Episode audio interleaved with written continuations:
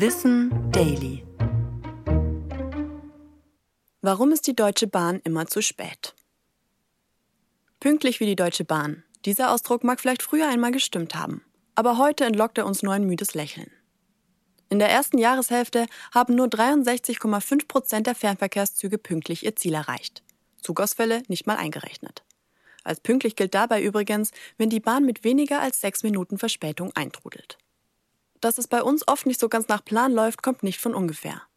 Hauptursache sind die vielen Baustellen im Schienennetz. Über Jahrzehnte hinweg wurde die Verkehrswende und damit die Stärkung der Schiene vernachlässigt. Viele Gleise, Weichen, Brücken und Stellwerke sind jetzt einfach alt und bieten Potenzial für Störungen. Noch dazu fehlen uns Weichen. Dadurch können Züge selbst auf mehrgleisigen Strecken kaum ausweichen. Wenn dann ein Zug aus dem Takt kommt, zieht das einen ganzen Rattenschwanz hinter sich her.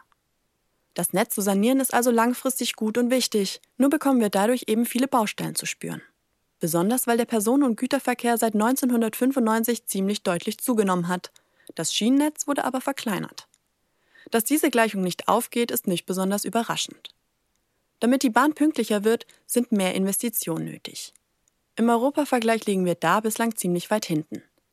Die Ampelregierung hat sich zwar geeinigt, dass erhebliche Mittel in das Schienennetz gesteckt werden sollen, aber eben auch in den Ausbau von Autobahnen. Ab 2024 soll dann ordentlich saniert werden und dazu manche Strecken komplett und monatelang gesperrt werden. Ich bin Anna Germeck und das war Wissen Daily, produziert von Schönlein Media.